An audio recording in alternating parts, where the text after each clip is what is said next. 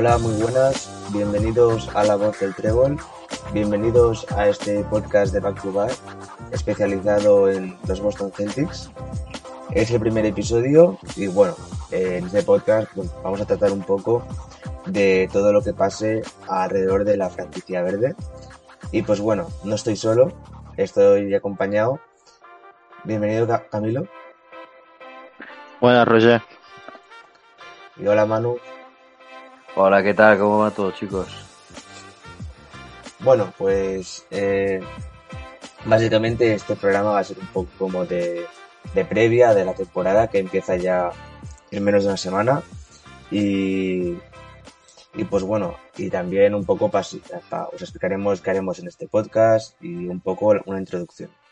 Así que bueno, para empezar y para situarnos un poco, pues eh, durante esta temporada, los Boston Celtics han jugado tres partidos, dos contra los Charlotte Hornets y uno contra, contra Toronto Raptors. Han ganado dos, los dos contra, contra Charlotte y perdieron el partido de Toronto. Y pues bueno, eh, sí que es cierto que en el último partido, en el de Charlotte, descansaron la mayoría de titulares, pero igualmente consiguieron una remontada y ganar el partido. Y bueno, ¿qué os han parecido estos primeros partidos? A ver, yo tengo que decir, perdona. No, no, eso te iba a eh, decir. Em, empieza tú, me da igual. Vale, vale. Eh, tengo que decir que solo vi el primero, el primero contra Charlotte porque no he tenido, no he tenido tiempo.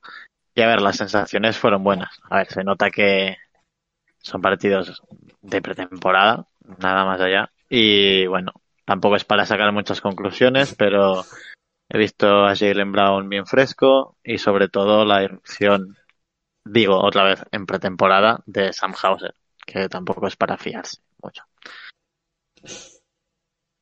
Yo, a ver, más o menos lo mismo, ¿no? Eh, sí es verdad que, que había cosas que ver esta pretemporada importantes en este equipo, porque bueno, allá del tema Udoka, eh, cómo iba a reaccionar, cómo iban a jugar, si iban a cambiar el estilo, que, bueno, se presuponía que no, porque al final viene a ser el, el, equipo técnico que tenía el año pasado el que se hace cargo de este. Eh, alguna tema, un punto que resolver, pues como por ejemplo la, la, baja de Robert Williams, cómo le iban a afrontar, siendo un equipo que, que había perdido quizás al único center suplente que tenía de garantías el año pasado, que era Daniel Tice, en el traspaso de Brogdon. Y bueno, pues la firma de Cabengele tras contrato dual tras la Summer League, la firma de Nueva Bonle, eh, pues eh, había que ver ahí cómo, cómo cuadraban los dos, si iban a tener minutos, y la verdad que a mí, más allá de, que Hauser me parece que, que se ha ganado un sitio en la rotación probablemente, eh, hay, que, hay que ver también que yo creo que Nueva Bonle se ha ganado también un hueco incluso para si quiere llegar a jugar eh, Joe Matsura de de inicio con, con él, ya que a lo mejor piensa que, quiere mantener un esquema con Horford de 4, igual que hacía el año pasado, o que probablemente haga cuando vuelva Robert Williams. Sí, yo creo un poco, un poco lo mismo. Creo que Hauser está siendo un poco el Nesmith que buscaba la directiva, que cuando se le drafteó, que se esperaba es un, un jugador que al final eh, con jugadores como Tatum, como Brown, que generan mucha atención de los defensas, pues un jugador que, que metiera los tiros liberados, porque al final tiene muchos de estos tiros, y pues creo que Hauser esa función la puede hacer muy bien. Hay que ver en otros aspectos, como por ejemplo la defensa, si, si no es realmente eh, un factor muy débil del equipo, pero yo creo que si, si sabe mejorar estos aspectos y aguantar al, al, equipo y que no empeore mucho cuando él está en pista y pueda meter los tiros libres con un buen porcentaje, yo, yo creo que eso lo tendrá seguro, porque de hecho creo que lo que jugó, aunque no fue mucho la temporada pasada, ya fue más de un 40% de acierto en estos tiros de tres. Y por la parte de, de Bolle, eh, pues creo que es un jugador que la verdad me ha sorprendido mucho esta pretemporada. Es un jugador que la verdad yo no conocía pero lo que ha jugado lo ha jugado bien y creo que para suplir a Robert Williams, igual obviamente no es su nivel, pero para que no se, no se note tanto su ausencia, sobre todo con la falta de un pivot suplente, que yo creo que es la posición más débil del equipo, eh, me parece muy buen jugador. Luego también a ver cómo va entrando Blake Griffin, ¿no? Porque prácticamente no le, Claro. no le hemos podido ver. Y es el que se supone que está fichado para, para correr esa posición de, de suplente de Robert Williams a lo largo de la temporada. Es que, claro, llegó mucho más tarde, tenía que adaptarse al equipo. Y yo no sé si es un jugador del mismo rol. No te digo Robert Williams, pero que sí eh, Noah Bonley y, y Kabengele, que son quizás centers más tradicionales, mejor reboteadores, mejor intimidadores. No sé yo si va a poder cumplir esa función y si realmente se quedará con, con los minutos que se su- presupone que puede llegar a tener un jugador como Blake Griffin al, haber llegado a Boston. Quizás con otro rol sí, pero ya está, yo creo que el banquillo bastante ocupado. Sobre todo, yo creo que Grant Williams al final eh, sale desde el banquillo, eh, tiene ese rol de, de cuatro que también te abre la cancha y que luego es posi- multiposicional en defensa.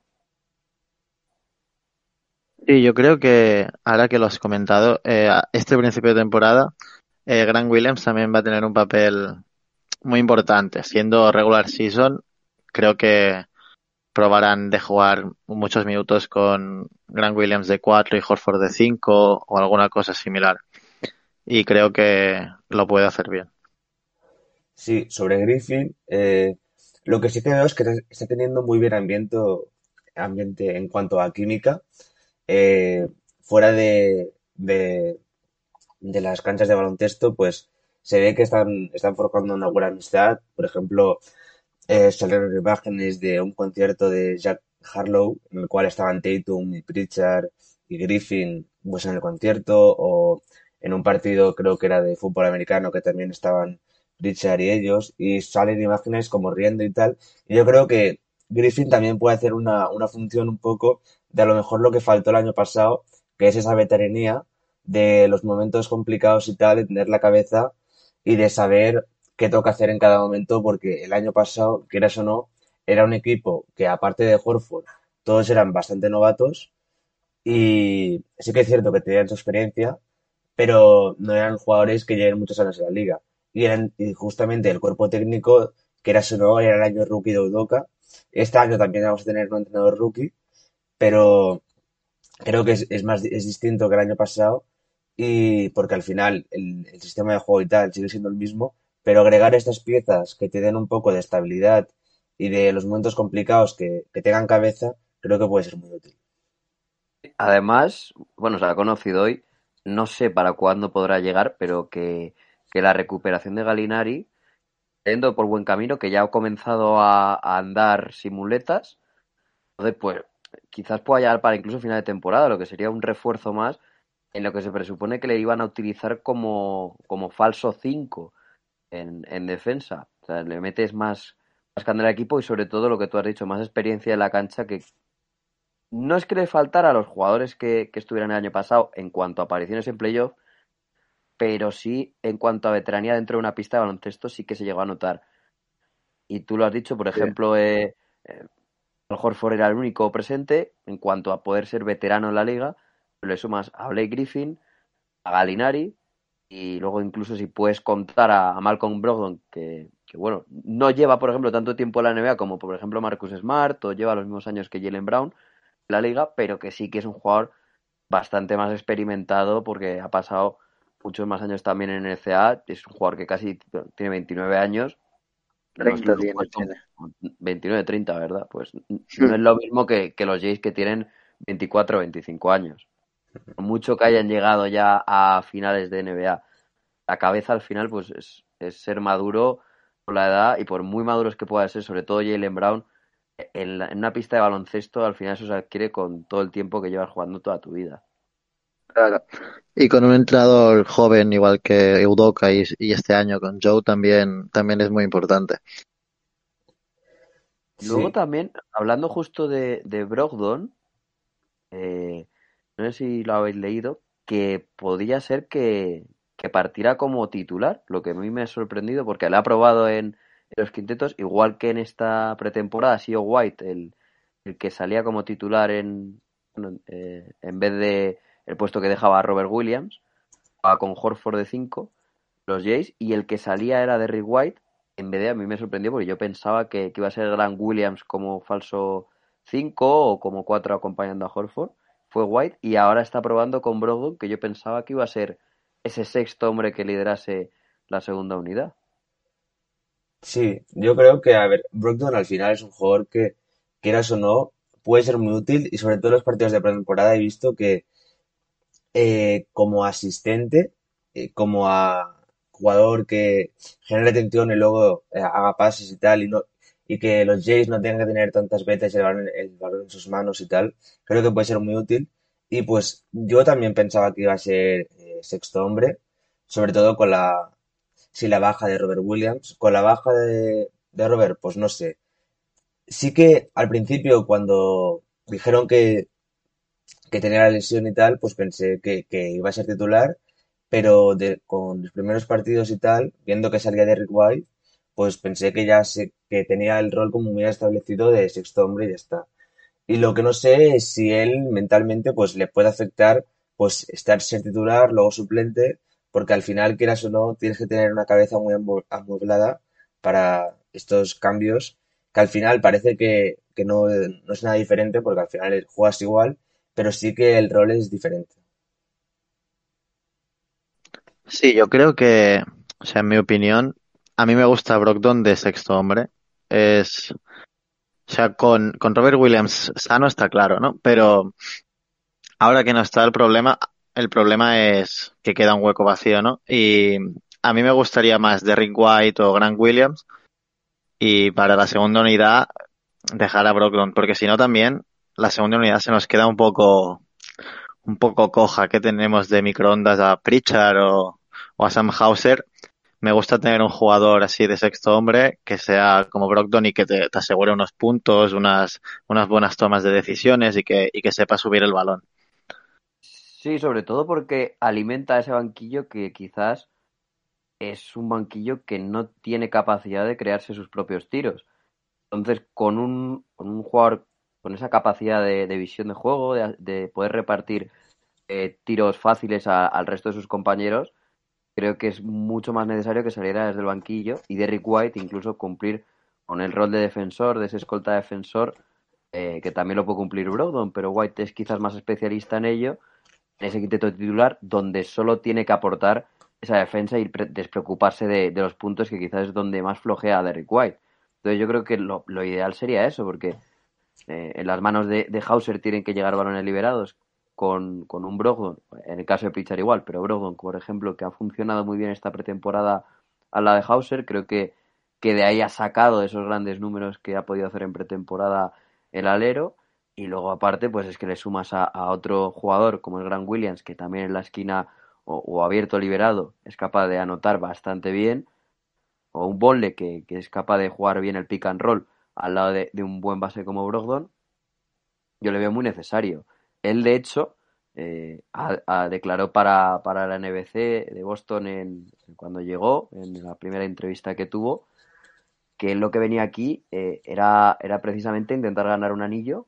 Es lo lógico que dices cuando vienes a un contender, pero claro, él viene de, de ser la estrella de su equipo en Indiana, jugador en el que es básicamente el principal del equipo junto al que era Sabonis en ese momento, y ha dicho que no le importa cambiar el rol de ser la estrella del equipo a tener que pasar a ser un complemento o, una ayuda desde el banquillo, que eso no le iba a afectar y que de hecho, si es lo que tiene que hacer con tal de ganar un anillo, lo iba a hacer sin ningún problema.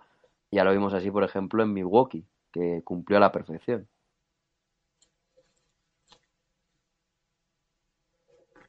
Sí, bueno, al final, pues, eh, Brockton sí creo que es un jugador que al final va a aportar mucho más positivo que, negativo, porque creo que es un jugador que al final no tiene un punto como muy claro débil. O sea, creo que hace casi todo bastante bien. Quizás no destaca en un aspecto que digas es buenísimo, pero sí que te cumple en todos los requisitos y lo hace muy bien en todos. Y creo que eso también puede ser útil porque te puede jugar si lo necesitas de asistente, te puede jugar de meter triples, puede defender, o sea, no es un, un jugador que, que vaya a bajar el nivel en ningún momento en el cual esté jugando. Yo creo que eso también es, es muy útil. Y pues bueno, eh, si queréis, pa- para cambiar un poco el tema, me gustaría hablar de, de bueno, eh, el inicio de la temporada, de al final eh, lo que vienen siendo Tatum y Brown, porque sí que es cierto que Brown eh, ha empezado muy bien la pretemporada, lo veo en muy buen estado físico y creo que al, al menos al inicio va a ser la estrella del equipo, luego ya creo que más adelante al final va a acabar, va a acabar siendo Tatum, pero sí que es cierto que a Tatum siempre le han costado, le ha costado mucho empezar la temporada y con lo que llevamos de pretemporada pues al final sí que creo que le, le estaba costando meter triples, porque los porcentajes creo que eran bastante malos. De hecho, creo que en el segundo partido no pudo meter ninguno. Y pues el año pasado ya pasó esto de que le costó mucho arrancar. Y pues yo creo que Jalen sí que arrancará muy bien desde el inicio, pero creo que a Tatum le puede llegar a costar algo más y eso depende de cómo puede ser perjudicial para el equipo.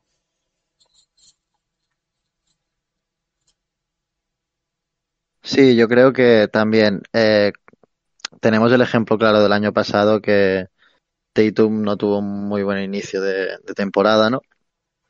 Y, y yo creo que eso al final también le costó su, eh, su global de la temporada entera, porque tuvo unos meses Tatum que fue increíble, pero siempre arrastraba el, mal inicio. Y Jalen, eh, ya lo habéis dicho antes, yo lo veo en general, no solo en el baloncesto, una persona muy madura para su edad, muy, muy concentrada, adora el baloncesto y, y estoy convencido de que del equipo es el que tiene más ganas de empezar, más ganas de jugar y se le ve enchufado. Yo también creo que ya no solo al principio, sino que esta puede ser una temporada de, de que Jalen explote fuerte, de verdad, y quizás sea esté más parecido al nivel de Tatum durante todo el global. Encima, creo que este año es el año de que le tendrían que, que dar la extensión a, Brown, ¿no? Así que estos años siempre para los jugadores los tienen marcados y hay que tenerlo en cuenta. Justo le queda otra, otra temporada más, pero vamos. Yo creo que aún así Jalen Brown eh, siempre busca mejorar, ¿no? Lo ha, lo ha hecho en todos, su, todos los años de su carrera. Quizás el último es el que menos ha mejorado, pero porque ya estableció un, un nivel en, en, la anterior temporada eh, bastante bueno. Sí, All-Star, en la última temporada, por ejemplo, no pudo llegar a ser, pero en la, en, en la anterior de la anterior sí que lo consiguió. Eh, aún así, yo creo que, claro, no tiene el mismo techo que Tatum, y Tatum sí que es verdad que llega a tener más talento y que cuando eh, está en un buen momento va a ser siempre superior que Jalen Brown, pero Jalen Brown, la ventaja que tiene es que es un jugador igual de indispensable que Tatum en este equipo porque es el más regular, yo creo que de toda la plantilla. Y eso es algo que, que, a Boston siempre le hace falta porque el resto del equipo son jugadores, salvo quizás, bueno, Brogdon hemos hablado antes, eh, jugadores muy irregulares. Eh, Horford y Brogdon quizás junto a Brown los únicos regulares de la plantilla, pero Marcus Smart es un jugador súper dependiente de rachas, Tatum también, Derrick White también, Grant Williams también. Entonces, es tan indispensable Jalen Brown como Jason Tatum en este equipo por eso, por la, regular, la regularidad que aporta. Pero claro, a la hora de, de ser un jugador con más calidad o, de tener que jugarte el último balón en, en, un séptimo partido, probablemente pues ahí está Tatum que, que por talento por, y por todas sus condiciones de juego es un jugador con mucho más techo de Jalen Brown y que yo creo que todavía puede llegar a alcanzar más techo Jason Tatum, una cosa que Jalen Brown creo que ya está cerca de su máximo nivel en NBA, que por decir esto parece que es poco, pero no. Jugador que te promedia 25 puntos perfectamente, que ha mejorado mucho las dos últimas temporadas en cuanto a, a visión de juego, en términos de asistencias, un gran reboteador para, para ser un jugador de menos de dos metros. Eh, luego, y luego, por supuesto, lo que siempre se ha caracterizado que es en defensa, o sea, súper completo. Sí, sí.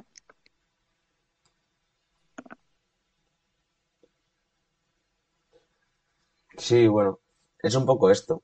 Yo creo que al final Brown eh, le aporta cosas al equipo que creo que los otros jugadores pues les puede costar un poco más. Yo creo que Brown es un jugador mucho más explosivo, es un jugador que sobre todo para empezar los partidos es muy clave porque si, según, o sea, no, no lo tengo muy clave en, en datos y tal, pero sí que por sensación eh, siempre empezaban los partidos el año pasado con Brown como jugador que lanzaba siempre los primeros tiros, que el primer cuarto siempre, de hecho creo que Brown hacía un gran porcentaje de sus puntos en la primera parte y en la segunda parte eh, bajaba mucho el nivel, pero porque él se enfocaba mucho más en, los inicios y pues empezar bien los partidos, que al final también es un tema muy importante para no irse demasiado pronto. Y creo que Brown hacía un poco esta función el año pasado y luego ya, pues eh, con todo el equipo y Tatum y tal, pues se cerraba, se cerraba más, más el partido. Y la verdad, yo creo que esta temporada puede ser la que Brown se establezca como una estrella de la liga, de un All-Star indiscutible, e incluso llegar a luchar por puestos de All-NBA de tercer quinteto. No creo que pueda llegar a más arriba, pero sí creo que puede, si la temporada va bien y quedamos entre los dos o tres primeros del este y, bueno, eh, en general hace una buena temporada de 25 puntos más o menos, digo, algunos porcentajes decentes, yo creo que puede conseguir meterse en el, NBA, que eso también es muy importante de cara a la extensión.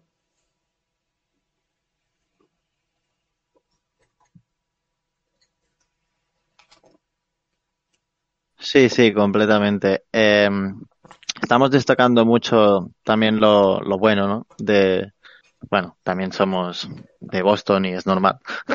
Pero a mí, por ejemplo, por decir algo, algo que no sea tan positivo, eh, y relacionado con lo que has dicho de que Jalen Brown se, se centra mucho más en los, en los primeros cuartos de- del partido, el año pasado, no sé, tuve la, la sensación de que cuando llegaban partidos igualados a, a tercer- final de tercer cuarto y, el último cuarto, había partidos que sí, eh, que Jalen Brown sacaba su personalidad y salvaba el partido y lo ganaba él solo a veces. Pero muchas veces noté que, que se escondía, que, que estaba por allí y todo era Tatum y tiros precipitados de, de Jason Tatum, de Smart, eh, y cuando Jalen la cogía, la perdía y después se escondía. Y es una cosa que supongo que este año intentará mejorar porque también se le criticó mucho y seguro que lo tiene también anotadísimo y para mejorar. Y espero que si mejora en eso puede ser también un jugador importante en el clutch, que es, un, en- es uno de los aspectos más débiles de, de Boston. Al menos en la temporada pasada fue así. No sé qué Sí, opináis. sí, sí, realmente. El problema que tuvo y se notó mucho en las finales, que cuando este equipo se atrancaba, prácticamente la razón era esa falta de, de anotación más allá de, de Brown, Tatum y los partidos en los que Smart y Horford podían aparecer. Pero cuando ese banquillo eh, eran tres jugadores, coincidían sin Tatum en pista y sí que estaba Brown, es verdad que había momentos eso, que Brown tenía que liderar el ataque eh, de, de ese banquillo y yo creo que fue el, principal pero, que es el que has dicho de, su temporada pasada, el de las pérdidas. Que claro, eso al final en, baloncesto NBA provoca muchísimas canastas fáciles al equipo contrario y marca muchísimo el devenir de poder ganar o, perder un partido. Yo creo que eso, lógicamente, eh, lo va a querer cambiar Jalen Brown, pero eh, también le va a ayudar eso, eh, lo que hemos hablado antes, las incorporaciones del banquillo que, que yo creo que eran principales para poder tener, eh, más allá de un anotador en pista, en el caso de que, de que los dos Jason, o sea, de que los dos Jays, perdón, eh, no puedan coincidir, porque sí que es verdad que siempre suele quedarse uno en pista. Es muy raro eh, que los dos vayan al banquillo a la vez. Eh, y en ese momento, eh, ahora el equipo puede, pues eso, tener a, a Malcolm Brogdon en pista. Eh, Grant Williams creo que, que va a subir más responsabilidades después de haberle visto el año pasado. Eh, también ha estado muy agresivo eh, de cara a la anotación en esta pretemporada. Eh, le puede sumar a que Derrick White eh, también ha cogido ya el esquema que el año pasado tuvo que llegar a mitad de temporada, que Sam Hauser parece que pueda estar enchufado y que con compañeros como, como Brogdon al lado le pueden ayudar. Lo mismo de Hauser se puede aplicar a, a Pritchard, que quizás era el único de, de ese banquillo que sí que podía generar los puntos por sí solo. Así que eso creo que ayudará a los momentos en, los que Jalen tenía que tirar solo del equipo sin tener a, Jason Tatum al lado o a Marcus Smart y Al Horford con un partido decente en, en el tiro. Sí, sí que es cierto que yo he notado a Aaron Williams que no solamente era el jugador que se dedicaba a defender y a meter triples liberados desde sobre todo la esquina, eh, sino que en, en este último partido sobre todo hay algunos movimientos de, de casi lo que hace Tatum, de eh, el balón y a hacer un fade away o tiros así, que yo no lo haya visto nunca tirar esos tiros a gran. Y creo que si va asumiendo responsabilidades, pues eh, puede ser muy importante. Y Precisamente, como lo hemos dicho antes, por apuntarte el dato, Grant Williams sí que está en su último año antes de firmar su primera extensión. verdad, sí. Entonces, Claro. este año siempre es principal, lo hemos dicho antes, para estos jugadores. Creo que Grant Williams ya además que ha notado la madurez dentro de una pista, ha perdido el, miedo a, tener que tomar responsabilidades y se le junta justo con que tiene que ganar el, contrato y no es ahora a principio de temporada en, en esa agencia libre del año que viene siendo agente libre restringido. Sí, porque creo que de hecho eh, hay muchos jugadores de su, de su draft que ya han firmado la extensión y él pues la tiene que firmar en algún momento u otro porque al final si no va a ser agente libre, no sé si es restringido o no, pero, pero igualmente Gran es un jugador importante para el equipo y no deberíamos perderlo, la verdad, yo creo que es importante. Y creo que ayuda en, en el tema de, sobre todo, que has comentado antes de las finales, yo lo que noté es mucha Tatum dependencia. O sea que Tatum eh, en las finales, ya sea por las lesiones que nos han comentado después de los playoffs que tenía, o cansancio, o la razón que fuera, pues creo que sí que es cierto que al final, sobre todo en el tema de los tiros, no le entraban casi ningún tiro. Sí que es cierto que tenía algunas rachas, pero mayoritariamente no le entraban los tiros, perdía muchos balones, se le notaba muy cansado.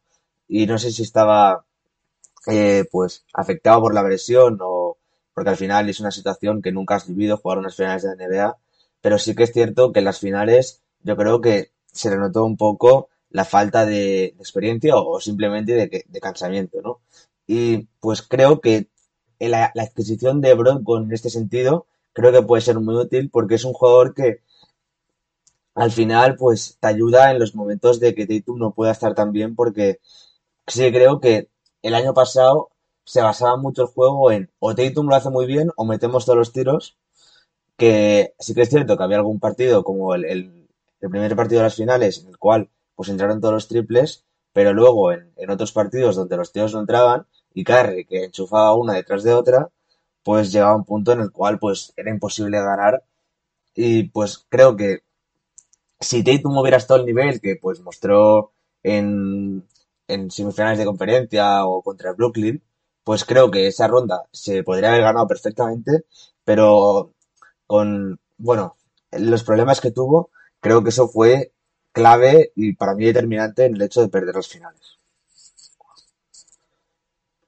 Sí, ahora que hablas de las finales, eh, yo creo que ahora que ha pasado el verano, todo, yo creo que se ve como que, bueno, fueron unas finales bastante fáciles para Warriors, pero en ningún caso fueron unas finales mucho más igualadas de los que parecen, de lo que parece que me, recuerdo que iba Boston ganando 2 a 1, ¿no?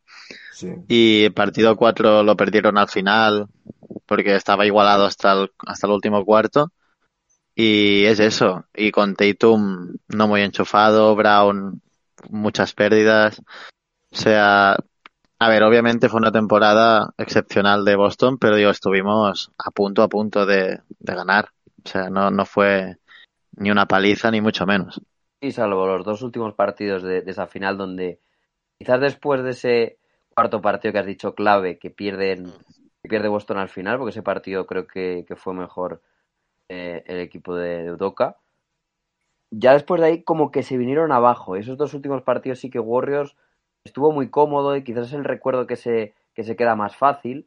eh, Siempre las finales, esos últimos partidos de las finales. Pero eh, el resto de los otros cuatro partidos, creo que si no fueron tres, eh, de los cuatro, los cuatro fue superior Boston a Golden State, sí. más allá del resultado, sino en cuanto a juego o facilidad para, Sí, sí. para poder ganar el partido. Sí, yo creo firmemente que Boston era mejor equipo en cuanto a jugadores y tal que, que Warriors. Yo cuando, de hecho, cuando empiezan las finales, pues yo creía que íbamos a ganar las finales, pero bueno, creo que hay un tema muy importante que es la experiencia, que se notó a mi parecer mucho en las finales y creo que fue clave, porque eh, Warriors sabía que tenía que hacer en cada momento y, y nosotros en cada momento castigar una racha y tal, nos veníamos abajo y pues el partido se caía. Y yo creo que si hubiéramos llegado a tener un poco más este partido, si lo jugamos este año, seguramente esta serie la ganamos. Entonces, nos, creo que firmemente que éramos mejor equipo que ellos. Claro, y encima tenemos a Sam Hauser este año. Sí, pero tenemos, tenemos gente gafe de, de cara a ganar un anillo, ¿eh? Blake Griffin al final siempre es un jugador gafe para ello, ¿eh? A mí lo mismo hay que cortarle en, en abril, luego se Claro. vuelve a firmar en, en, en julio y ya está. Y se lleva el anillo.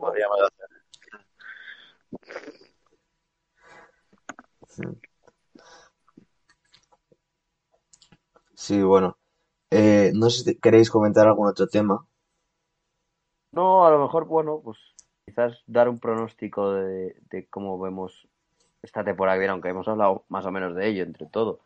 Pero si pensamos que va a ser el equipo igual de, de contundente que ese tramo mitad final de temporada, temporada anterior, esta temporada, yo creo que, que sí. O sea, no he visto mucho cambio en el estilo de juego eh, con el cambio de entrenador. Creo que juegan a un baloncesto también súper fluido en ataque, con mucho pase, que arriesga las pérdidas, pero que tampoco sufre demasiadas, tanto como, tanto como puede sufrir para jugar el estilo de baloncesto que juega. Eh, aún así, no sé si es cosa de la pretemporada o no, pero les he visto jugando a un ritmo más acelerado en ataque y la defensa sigue siendo un pilar fundamental con los jugadores que tienen. Entonces yo creo que más o menos el, el récord de Boston será parecido eh, al de la temporada pasada y si no incluso superior porque en esta no debería sufrir una crisis como la que sufrió la temporada pasada al principio y quizás los, los únicos que estén a la par o por encima quizás pues eh, por muy poco eh, en esta conferencia este Milwaukee Bucks. Sí. y si vamos bien a las Philadelphia 76ers también podrían entrar en la pomada. Pero yo creo que es que tendría que ser una temporada muy parecida a la temporada anterior. No, no, no debería cambiar mucho el cambio de entrenador No, yo creo que en temporada regular eh, será una temporada sin muchos percances ni problemas. Top 3 de la conferencia este yo lo veo bastante claro. Y bueno, a ver si hay alguna irrupción de algunos jugadores. Esperemos pocas lesiones, que siempre hay, pero pocas. Y que sobre todo me interesa mucho que Robert Williams se recupere bien. Así que empezar bien para que no, no haya que forzarlo a, a volver rápido. Yo creo que la temporada regular va a ser muy buena.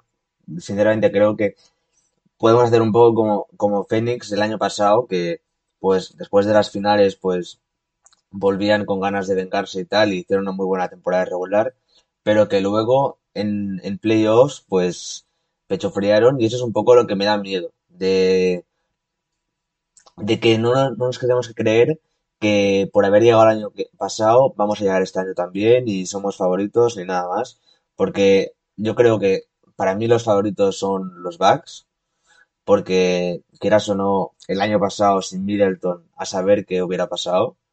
Y creo que al final es un equipo que ellos ya han ganado y tienen a Antetokounmpo, que al final para mí es el mejor jugador del mundo. Y creo que para mí ellos están un pasito por delante, no mucho, pero creo que están un pasito por delante. Entonces, sí que creo que los demás equipos están un, un poco por detrás, creo que somos mejores que, que los 76ers. Y bueno, al final los Nets es que son una intriga que no tengo, no tengo ni idea de cómo van a salir. Pero es que los Nets, si salen bien, es un equipo increíble, es una locura. Pero es que luego, con los problemas que tienen ahí dentro, pues no sé, la verdad. Más, más allá de, de todo esto, tú lo has dicho bien, no, no hay que creer que por haber incluso mejorado el equipo de cara a la temporada anterior, se van a repetir unas finales. Creo que el este es las conferencias más duras que he visto yo durante mucho tiempo, eh, tras la mejora que ha sufrido. Creo que hay eh, nueve equipos, no, no, ocho, ya te hablo de nueve, que tienen un muy gran nivel como para, para ser un, un exit en, en playoff que puede competir al primero a siete partidos.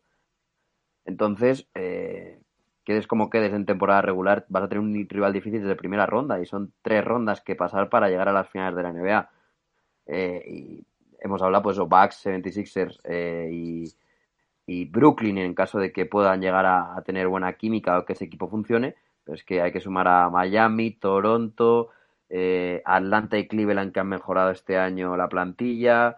Eh, yo creo que, que, el nivel es muy alto, incluso Chicago, si sigue enganchándose a, como hizo el año pasado a, a esos puestos de playoff, que ya se te empiezan a salir equipos por todos lados en esta conferencia este, mm. así que no hay que pensar que no llegar a unas finales o incluso unas finales de conferencia sería un fracaso de temporada para este equipo. Incluso recordemos, tiene un entrenador rookie y súper joven. O sea, es algo que no habría que llevarse las manos a la cabeza en caso de, de pensar de que es un fracaso la temporada. No, ni no, no, claro. Es, el caso sí que es parecido al de Phoenix porque la temporada pasada llegamos a las finales y no, al igual que Phoenix, no era, no éramos contenders ni mucho menos a principios de temporada. Al contrario, éramos un equipo de excepción que, que empezó fatal, récord negativo en, gran parte de, del inicio. Y, y eso esta temporada no, aunque las casas de apuestas nos, nos ponen entre los favoritos, que es normal también por porque los playoffs del año pasado y el tramo final éramos un equipo casi imbatible. Y eso espero que no que no perjudique al, al equipo no a, a, lo que habéis dicho de la confianza de, de creerse demasiado superiores al rival. Y bueno yo espero ser un poco apisonador la temporada regular, pero lo importante viene después y ojalá puedas recuperar a Galinari, que puede ser una muy buena incorporación en playoffs, y poder tener una rotación un poco más larga, de 8, 9, 10 jugadores jugables. Sí, yo de hecho creo que Galinari quizás eh, como había venido más para la temporada regular que tanto los playoffs. Entonces, pues eh, para dar descanso a Tatum y, y, a Horford en la temporada regular, que yo creo que al final el cansancio se notó mucho en playoffs y, y yo creo que por eso se ha, se ha traído a Griffin, que creo que si no se hubiera ganado y no se hubiera traído, pero y no sé, después de la lesión, al final, con la edad que tiene, que no sé cuántos años tiene, pero tendrá 33, 34, no sé muy bien. ¿Galinari? Sí. tiene 36 años. 36 creo. años. Lo, lo, miro ahora mismo, que lo tengo por aquí. 34, perdón. 34. Acaba el contrato que tiene con Boston, pues son dos años, acaba con 36. Eso sí. Y por eso. Había... Sí, sí. Y por eso, yo creo que con la edad que tiene, después de una lesión de este estilo, tendría que volver, yo creo, un par de meses antes de playoffs para poder pillar el ritmo necesario para jugar. Entonces no sé muy bien si va a poder aportar algo más que no sea, pues al final la experiencia que tiene y hacer como un poco de asistente de dentro de como jugador. Pero no sé, si en caso de que llegara, que ojalá sería una muy buena incorporación.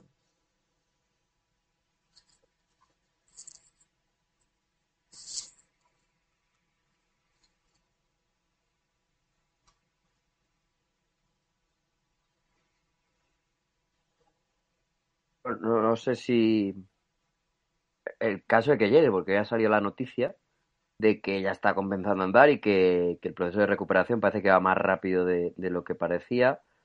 Pero Gallinari, teniendo el físico que tiene, siendo un jugador que también ha sido machacado por las lesiones, eh, es complicado de que pueda volver a un gran nivel si llega justo a playoff, que es lo que habéis dicho, necesita un poco de tiempo antes.